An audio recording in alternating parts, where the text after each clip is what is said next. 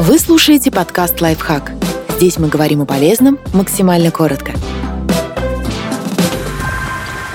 Четыре вещи, в которых все вокруг разбираются лучше вас. Некоторых хлебом не корми, дай поучить других.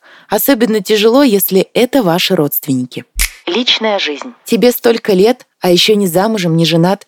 Пора завести детей, а то в старости некому будет стакан воды подать. Легко раздавать советы, когда речь идет не о твоей жизни и не о твоих чувствах. Кроме того, не все советчики искренне заботятся о вас. Некоторым просто хочется выглядеть опытными знатоками сердечных дел. Воспитание детей. Какой у вас милый малыш! А он начал уже разговаривать. Ох, что-то вы не так делаете. Наш в его возрасте уже Шекспира читал. В оригинале, по памяти. У каждого ребенка свои особенности. И даже если у ваших знакомых получились идеальные дети, это еще не значит, что они знают, как воспитывать ваших. Поэтому если советчик не профессиональный педиатр, то его рекомендации можно пропустить мимо ушей.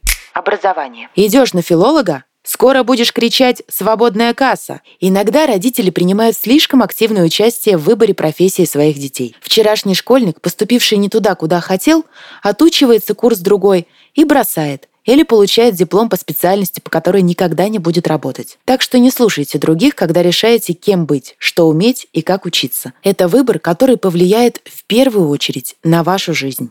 Здоровье. Доктор не прав. Не нужно тебе таблетками желудок портить. Лучше выпей чаю и луковые шелухи съешь. Вера людей в исцеление народной медицины, гомеопатии и прочими сомнительными методами неистребима. В наше время болезни лечат уже не вера, примета и ритуал, а наука. Единственный совет на тему здоровья, которому следует прислушиваться – сходи, наконец, к врачу.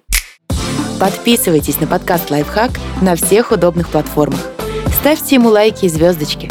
Оставляйте комментарии. Услышимся!